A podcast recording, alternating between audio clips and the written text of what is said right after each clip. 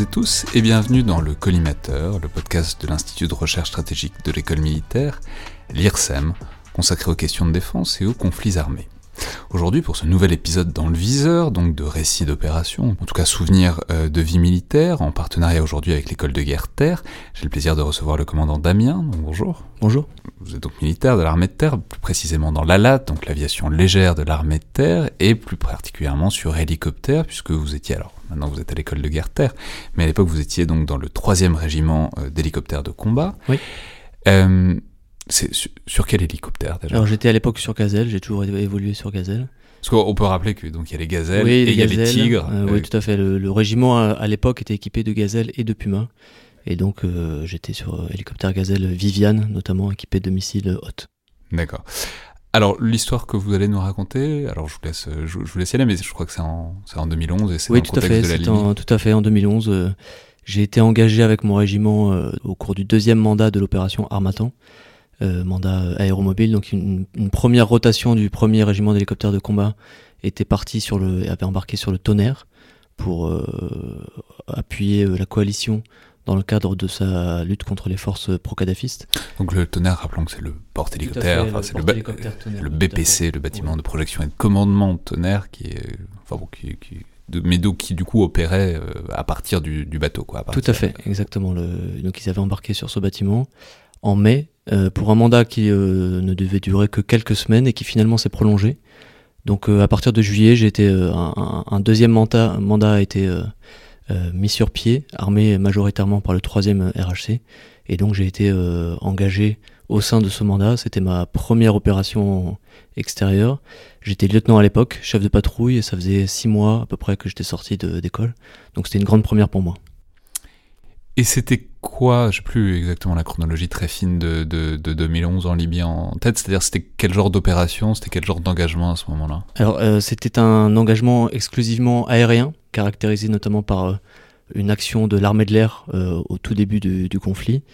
Et une décision politique a été prise au, cours du conflit pour varier les effets que pouvait apporter la coalition au profit des forces d'opposition.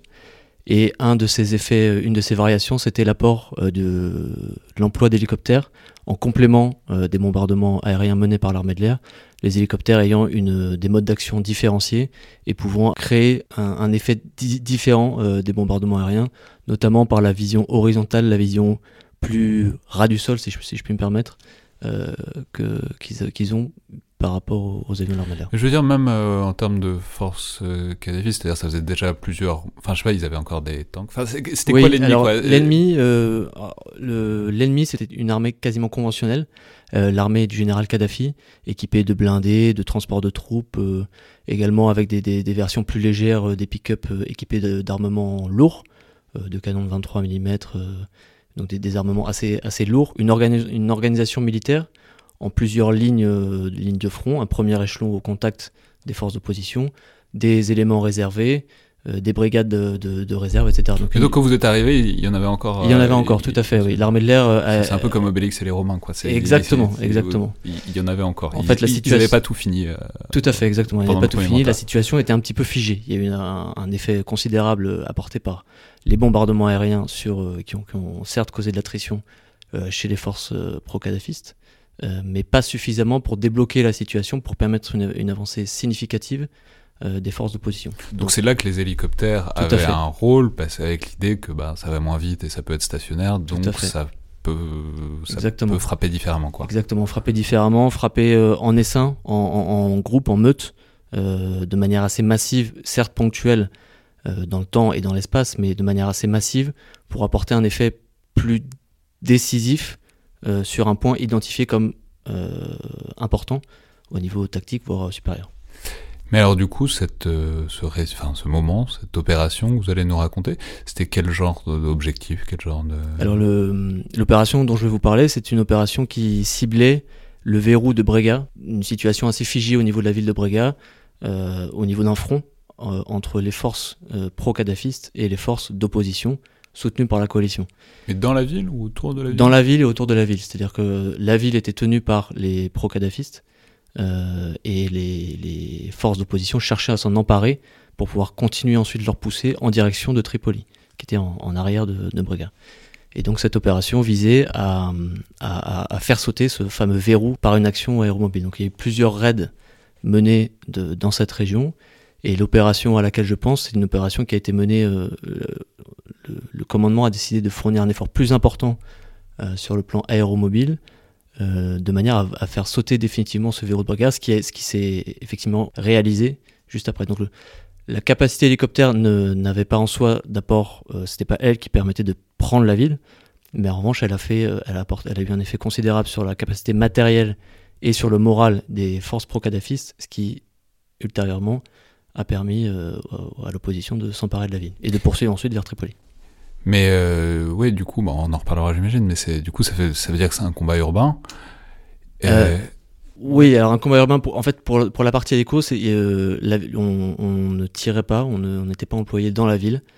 Euh, en revanche, euh, le but de cette opération, c'était de, de briser le moral de l'adversaire, sa volonté de vouloir tenir la ville, de, tenir la ville, pardon, et de, de, porter un coup à ses réserves, aux réserves qui portaient juste qu'il avait. Donc en leur montrant qu'il y avait une supériorité aérienne et que du coup c'était pas la peine. Mais bah alors entrons directement dans, dans la chose. Déjà, vous, vous partiez d'où? Alors on partait du, du bâtiment euh, porte-hélicoptère Mistral, qui évoluait euh, en Méditerranée euh, en permanence de, au cours de la journée. c'est le sister ship du tonnerre dont on a déjà parlé tout à l'heure. C'est des bâtiments qui sont faits pour ça. Hein, Ils sont faits pour ça, oui, tout à fait. On, était, on, a, on a embarqué le, le premier mandat, celui du premier régiment d'hélicoptères de combat, était embarqué sur le BPC Tonnerre. Et nous, nous avons embarqué à Toulon sur le Mistral qui a, qui a relever le tonnerre avec ses hélicoptères, ses nouveaux équipages, etc. Et donc le, Mistral évoluait en Méditerranée euh, en permanence euh, dans, la zone d'action au large de la Libye. Et ponctuellement la nuit, euh, sur des créneaux identifiés, se rapprochait des côtes libyennes pour mener un raid, appuyé par des avions de la coalition, par des bâtiments, des frégates de la Marine nationale également, qui, qui bombardaient les côtes, etc., qui appuyaient notre infiltration. Et donc c'est dans ce cadre général que nous étions employés. Et, donc, euh, ouais, mais, je, je, sais pas, Brega, c'est en bord de mer? Oui, tout à fait, c'est en bord de mer. Donc vous n'aviez pas besoin de passer la ligne de défense, puis ensuite de pénétrer, c'était il fallait, vous arriviez depuis la mer et directement dans la ville. On, on, pouvait opérer depuis la mer ou, euh, ou s'enfoncer un petit peu dans la terre, mais, mais très peu. Euh, le, territoire libyen a cette caractéristique d'être quasiment exclusivement... enfin, les, les, forces en présence étaient exclusivement réparties euh, quasiment le long du littoral, ce qui facilitait notre action depuis la mer. Et donc c'était la nuit?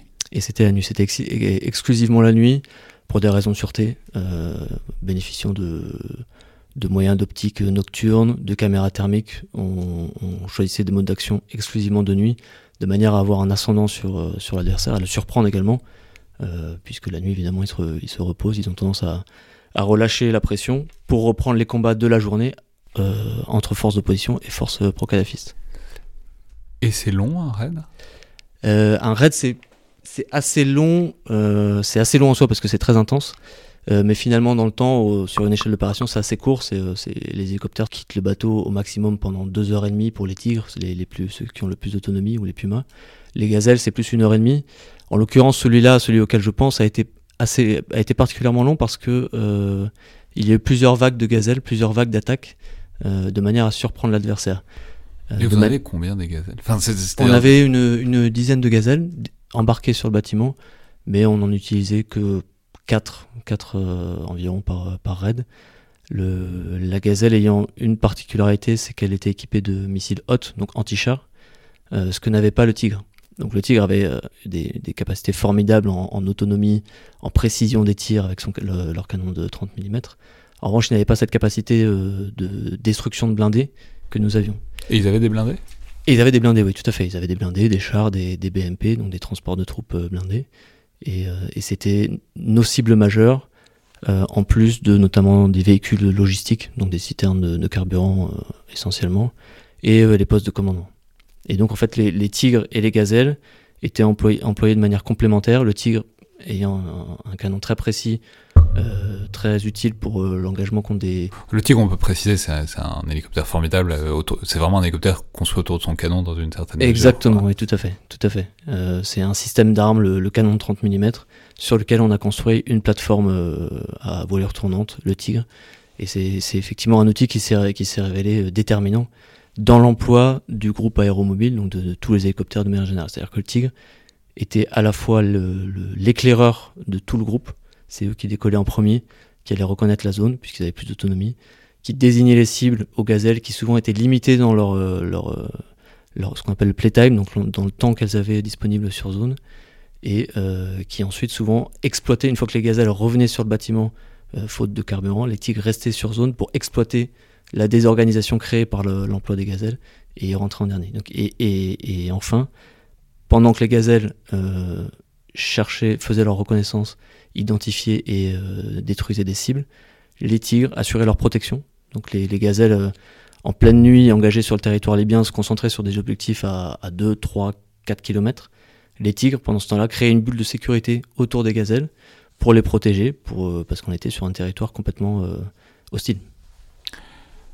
Alors, passons peut-être à cette nuit en particulier. Donc, ça, ça a commencé comment? C'est-à-dire, c'est, voilà, comment Comment s'est engagée l'opération Alors le, le, schéma, classique jusque-là, c'était des opérations ponctuelles, donc comme j'expliquais, les tirs qui décollent, une patrouille de 2, 3, éventuellement 4 gazelles qui intervient, euh, le retour des gazelles sur le bâtiment, et les tirs qui exploitent, et ensuite on, fin de l'opération. Et euh, on avait fait quelques, il y avait eu quelques raids dans la région de Brega, euh, qui n'avaient pas décoincé la situation, et le commandement a décidé de faire une, opération euh, avec une phase de déception au début, c'est-à-dire euh, une, opération qui, vise non seulement à attaquer, euh, à s'en prendre au, potentiel militaire, matériel de l'adversaire, mais également à son potentiel moral. Et pour cela, ce qui a été décidé, c'est d'abord de, de faire une diversion sur, la ligne de front quasiment, donc d'engager une patrouille de gazelle de manière assez simple, euh, de la faire revenir sur le bâtiment, euh, de manière à ce que l'adversaire qui était habitué à nos, modes d'action euh, se dise que le, combat était terminé et qu'il pouvait, il se, remettre en, ordre de bataille et se, préparer pour la journée du, lendemain ou se reposer, etc. Alors qu'en fait, il ne s'agissait que d'une diversion sur la ligne de front, puisque dans un deuxième temps, une autre patrouille de gazelles venait frapper les arrières de l'adversaire, donc faire une reconnaissance sur ses arrières, reconnaissance exploité par une troisième vague de gazelles euh, pour définitivement briser l'adversaire, qu'ils se disent que, bon déjà, euh, attaquer son potentiel, mais également qu'ils se disent que euh, finalement le, combat peut durer toute la nuit, n'importe quand, voilà, le prendre par surprise et briser son moral. Et donc ce qui c'est la manière dont ça s'est déroulé, donc déjà le schéma classique, on, passe toute la des, des, journées entières, 2-3 jours à préparer la mission, préparer tous les itinéraires d'infiltration qui sont calé à la minute près. Donc chacun sait par quel point il passe euh, à la minute près, euh, avec des itinéraires d'infiltration et d'exfiltration au-dessus de la mer différenciés, pour que chacun rejoigne sa, zone d'action en sécurité. donc on passe plusieurs jours à faire ça. Et là, vous êtes par groupe de gazelles ou c'est chaque gazelle à son chemin à elle? Alors on, est, on, on, fait, on fait des groupes par patrouille en général, des itinéraires par patrouille. Donc une patrouille c'est deux à trois appareils, là c'est des patrouilles de deux. Euh, avec euh, une grosse coordination faite avec euh, le, bâtiment qui nous lâche, qui nous libère au-dessus de la mer, qui doit aussi nous recueillir. Donc lui, il continue de progresser pendant les combats. Donc il y a un, horaire et un lieu de rendez-vous également à se donner au retour. Donc tous les itinéraires sont calculés en fonction du moment où on décolle, etc. Chaque patrouille a son itinéraire d'infiltration. En général, on fait un itinéraire par, patrouille. Mais, mais c'est, cette opération, enfin, c'est-à-dire ce, à la fois le plan et la manière dont il s'est déroulé, c'est-à-dire tout à l'heure vous avez dit que ça se passe à 2-3 km, euh, les engagements, puisque vos missiles anti-char mhm. tirent de loin. Vous restez à cette distance-là ou parce qu'on sait, enfin, la gazelle est par ailleurs à l'avantage d'être très maniable, d'être un petit hélicoptère mhm. très agile, quoi. Euh, vous vous rapprochez jamais plus ou Non, on en tâche de vraiment de rester à distance, euh, surtout que là il y avait euh, beaucoup d'inconnus sur sur la nature et la position des adversaires. On avait des zones de déploiement globalement.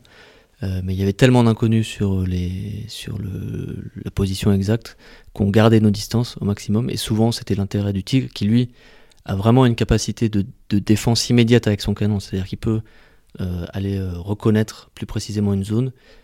S'il est prêt à partir, il peut riposter immédiatement avec son canon de 30 mm, ce qui est plus difficile quand même avec une gazelle équipée de missiles dans d'autres configurations, on aurait pu riposter. Oui, mais d'autant que des missiles, vous n'en avez pas une quantité Voilà, exactement. Donc, euh, il faut les économiser. Exactement, on les garde pour, le, pour les cibles identifiées prioritaires. Donc on gardait cette distance euh, maximum avec l'ennemi, avec la menace, euh, appuyée par les tigres. Il y avait vraiment un travail permanent entre les tigres et les gazelles. Et là, ce qui s'est passé, ce que, la manière dont ça s'est déroulé, les tigres ont décollé en premier. En fait, sur le bâtiment, il y a ce qu'on appelle six spots de décollage, ce qui est assez limité, puisque euh, chaque spot, euh, enfin les, premiers spots utilisés sont utilisés par les deux tigres, deux pumas euh, qui servent à déployer un, poste de commandement volant de toute l'opération, et un deuxième puma qui embarque un groupe de commandos qui est dédié à la récupération d'un équipage qui serait abattu et qui serait à récupérer sur le territoire.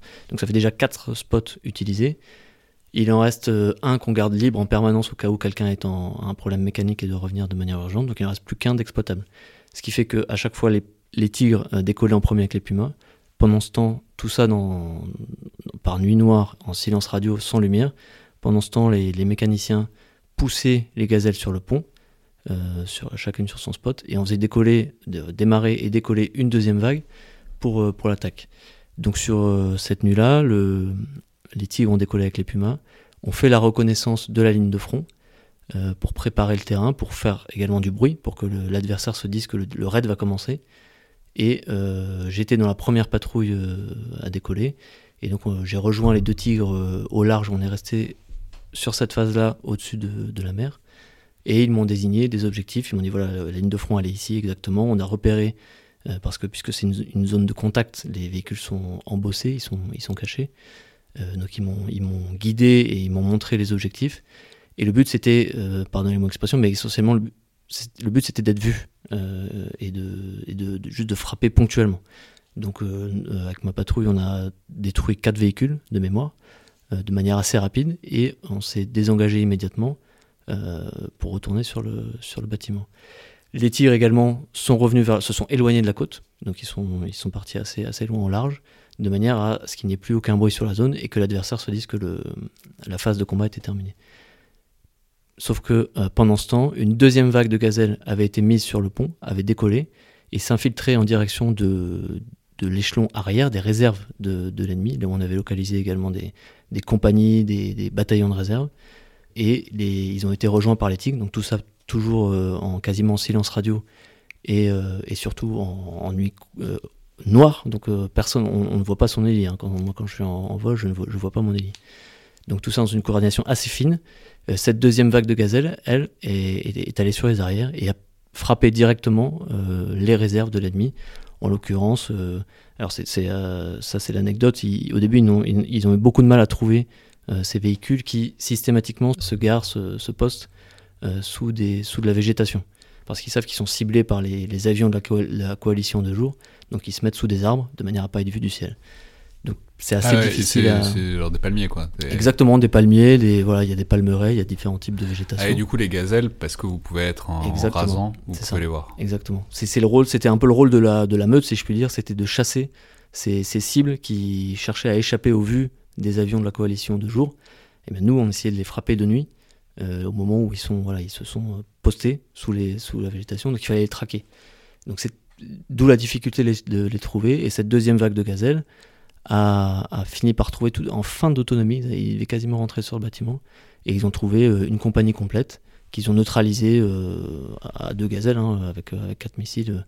donc il y en a un notamment qui a tiré quatre missiles en 90 secondes, ce qui est, un record dans, la latte. Hein, c'est, assez impressionnant parce qu'il était en fin de, playtime et ensuite ils se sont désengagés.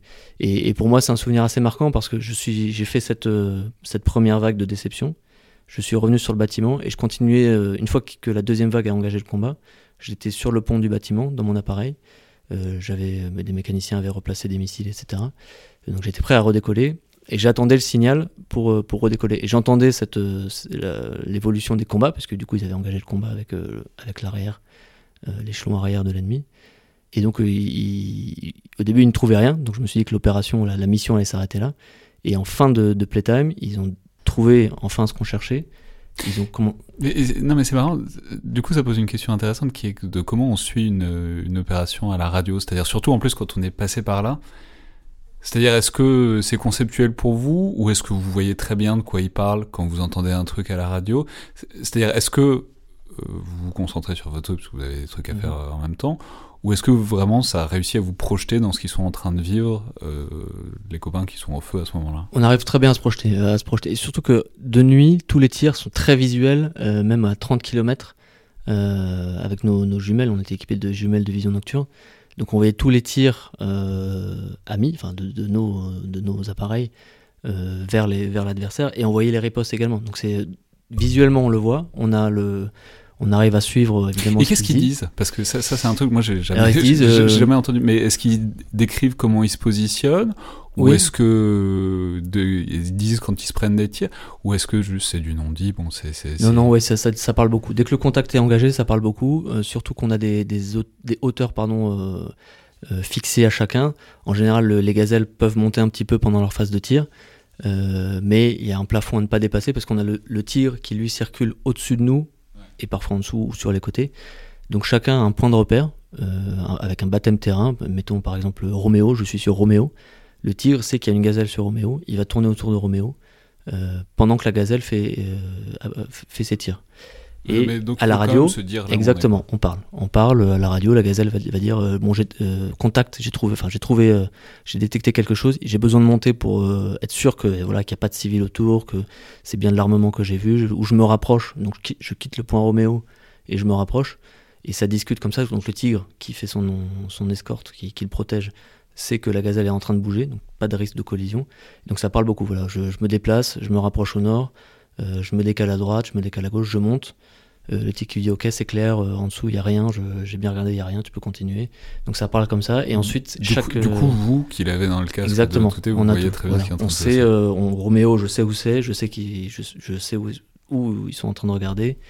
Euh, et chaque tir est annoncé parce que le, la gazelle, enfin le, missile hôte de la gazelle, c'est un missile philo-guidé, donc qui tire un, fil derrière lui, euh, un fil extrêmement dangereux pour un hélicoptère. Donc chaque tir est annoncé, d'une part pour ce paramètre de sécurité, également pour pas surprendre euh, nos amis, parce que le tigre, quand il voit une lumière, un trait de lumière d'un missile qui part, il faut qu'il sache que c'est un, ami qui est en train de tirer, que c'est pas quelqu'un qui est en train de lui tirer dessus. Donc tout est annoncé. Il y aura un, euh, François euh, tire au cap 330 dans 30 secondes. On sait qu'il y a quelqu'un qui va tirer dans 30 secondes. Donc je m'inquiète pas, ça va venir de la droite.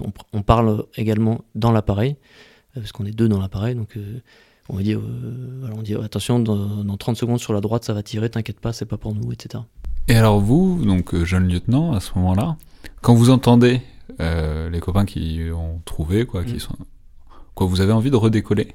Ah oui, oui, on a, on a envie de... Surtout que celle-là était vraiment particulière. C'était. Euh, euh, jusque-là, j'avais fait que des. C'était extraordinaire comme expérience, mais euh, on va sur la zone et on revient. Là, il y avait ce, ce côté. Je, je, je, marque un premier coup, mais je vais également en marquer un, autre derrière et je vais vraiment frapper très fort ce soir. Et c'était. Ouais, c'était. Vous avez redécollé ou pas? Et on a redécollé. Voilà, on a redécollé. On a pris, en plus, c'était un, un, un, ami, l'autre patrouille de gazelle, la deuxième vague, euh, c'était un ami, c'est lui qui m'a fait, on s'est croisés donc sur le au-dessus de la mer, hein, on séparé évidemment quelques kilomètres, mais à la radio, c'est lui qui m'a fait un petit un petit briefing sur la situation. Il m'a dit voilà, on a on a passé sur tel endroit, euh, on a détruit ça ça ça ici. On pense qu'il y a encore euh, une compagnie un peu plus loin au nord. voilà, il c'est lui qui m'a fait le briefing et c'est quand même assez extraordinaire de, de, parler à son ami à la radio au-dessus de la mer dans un dans la nuit noire euh, alors qu'on voit au loin des, les feux, les premiers véhicules qui brûlent, etc. Donc c'est une atmosphère un peu surréaliste. Euh, bon, évidemment, on n'a pas le j'ai pas trop eu le temps de me dire ça sur le moment parce que le stress est, intense. Euh, mais a posteriori, oui, oui c'est. Ouais, vous dites que vous voyez quand même des trucs pas banals. Ah oui, sur le, ouais, c'est, c'est. J'ai eu le temps de me dire ça sur le pont quand même. Quand on attendait sur le pont et que j'avais la tension de la première action qui, qui redescendait un petit peu, euh, j'ai eu le temps de me dire avec mon pilote euh, à côté de moi, on s'est dit quand même c'est, assez extraordinaire ce qui est en train de se passer parce qu'on voyait ces, ces éclairs au loin, ces explosions, euh, les, les, balles traçantes. bon, en plus on était sur le pont, donc hors de toute menace, quasiment. Et, donc on a le temps d'en profiter, entre guillemets, d'en profiter. Ouais, mais justement, c'est. C'est-à-dire, c'était pas votre baptême du feu, mais c'était quand même l'un de vos premiers engagements. Oui. Euh, vous vous êtes fait tirer dessus, j'imagine oui, oui, tout à fait. Pas ce soir-là, mais euh, ouais. sur le mandat, oui. Non, mais pas ce soir-là, c'était suffisant. Mais c'est-à-dire, parce qu'on en parlait avec un de vos collègues de la aussi, qui mhm. disait que c'est pas bien blindé quand même une gazelle. Non, ouais. C'est c'est c'est enfin c'est du plexi quoi donc euh, donc euh, même même un coup de 12-7 ou de Kalachnikov ça ça peut passer quoi. Donc euh, même s'il y a un, même y a un tigre qui est là etc. Ça, quand on est engagé en plus pas loin d'une ville et qu'on est enfin on se sent comment par rapport à ça Alors en fait on se sent on se sait vulnérable mais on ne l'intériorise pas trop sur le moment parce que déjà la, mission euh, monopolise toutes les, toutes, les ressources. Donc on n'a pas trop le temps de se dire, euh, euh, de, penser à ça. Et surtout, ça a été pris en compte avant en fait. On a tout préparé avant, on a tout coordonné avant, et j'avais une confiance quasiment aveugle dans mes, anges gardiens, entre guillemets, c'est-à-dire les tigres, qui faisaient la sécurité autour de, mon appareil et qui me permettaient de me concentrer sur ma zone de recherche au loin, à quelques kilomètres, et euh, sur euh, le, timing de mon opération, parce que tout est timé, on sait à quelle heure on doit décrocher, revenir sur le bâtiment, etc. Donc il y a... Mais vous avez l'idée que, mais parce que je sais pas, ça peut aller vite. Enfin, c'est-à-dire s'il y a un, type qui sort avec une mitrailleuse légère, vous, vous, avez confiance que le tigre le verra à temps, quoi. Alors euh, non, ça je sais qu'il il, il, il, verra pas forcément tout, bien évidemment, mais je me suis jamais attardé sur ce. Non, je me suis jamais attardé là-dessus. Je me suis, on en fait, ça fait partie du, ça fait partie de la mission. Il y a une tension énorme qui monte tout au long de la journée. Donc les raids se faisaient de nuit tout au long de la journée. La tension monte jusqu'à un point, jusqu'à une heure avant le décollage, où, c'est complètement surréaliste. Le bateau a éteint toutes ses lumières et, euh, tous les équipages montent dans le. Il y a une petite salle de vestiaire où on récupère nos, gilets de sauvetage, euh, nos, plaques de protection, nos casques de vol, nos, nos munitions, etc. Et dans ce vestiaire, il y a un silence complet à chaque fois, une heure avant le décollage personne ne parle, alors qu'on va tous partir euh, pour euh, une, opération critique, mais personne ne parle, on est, on est tous extrêmement concentrés, donc on est, on est focalisé à fond sur la mission, sur ce qu'on a, on a tout préparé pendant des jours, on a pensé à tout, euh, donc on se pose, enfin c'est pas qu'on se pose pas de questions sur est-ce que je, vais mourir ou pas, c'est pas ça, mais on se concentre sur le, sur ce qu'on, sur notre tâche, et notre tâche c'est d'aller faire cette reconnaissance, et on sait que on a mis toutes les mesures, on a préparé tout pour pour, pour, se prémunir de la menace, notamment grâce au tigre. Et qu'est-ce que souvenir vous en gardez alors euh, de cette opération-là Vous nous avez dit, mais même plus généralement de, je veux dire un baptême du feu en Libye en 2011. Oui. C'est, enfin, il y, a plus, il y a plus relaxant quand même. C'est-à-dire que vous êtes quand même face à une armée, alors certes un peu obsolète, enfin, qui est bien lourde conventionnellement, c'est-à-dire, je ne sais pas si vous reverrez très souvent autant d'intensité à un ennemi aussi puissant euh, en opération directe, quoi. vous en gardez quoi comme souvenir d'avoir commencé par la Libye, euh, par Armatan, quoi? Ouais, ça a été, c'était un peu euh, surréaliste, quoi. C'était quasiment inespéré. Je, suis arrivé dans, au 3e RHC dans mon régiment en février. J'ai commencé par un vigipirate d'un mois, ce qui n'était pas tout à fait ce à quoi je me, je me préparais initialement, même si c'était une expérience très enrichissante. Euh, et, et, la Libye, le, conflit en Libye commençait à, se développer, mais jamais j'aurais imaginé être, euh, y être engagé directement. Et en fait, ça a été une, opportunité, euh, parce que le régiment était engagé à la fois en Afghanistan et en Libye. Et donc, j'ai été désigné pour ce, pour ce mandat, et c'était. je, ne mesurais même pas. alors que sinon, enfin, pour, dans la première année, on ne sait pas forcement vous qu'on aurait envoyé. Oui, tout à fait. C'était plutôt les, plus expérimentés. Et, et, et, je pense que, enfin, moi, en tout cas, je mesurais pas ce, que, ce, dans quoi j'ai. En revanche, quand on m'en a parlé, quand on m'a dit, écoute, euh, on va peut-être avoir besoin de toi pour aller euh, là-bas, évidemment, j'ai, je me suis porté volontaire tout de suite. J'ai dit que j'étais, j'étais intéressé, que j'étais, que je ferais tout pour, pour me préparer parce qu'il y avait quelques qualifications à passer euh, pour les appontages sur les, les bâtiments.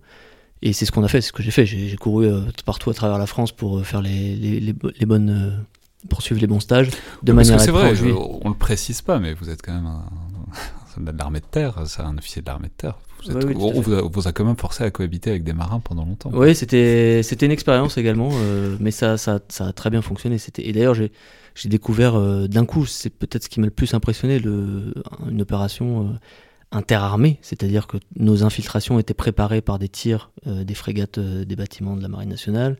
Nous étions appuyés par des avions qui nous surveillaient, enfin qui, qui, qui, étaient présents dans le ciel libyen également pendant nos opérations. Donc c'était assez surréaliste. Et, je, là où un jeune lieutenant en, dans un régiment de la Latte commence par des montes crescendo dans, dans l'intensité de ses opérations, peut-être avec un déploiement euh, à Djibouti par exemple pour commencer à se familiariser avec le milieu désertique, etc. Là, j'ai été engagé d'emblée et c'était extraordinaire.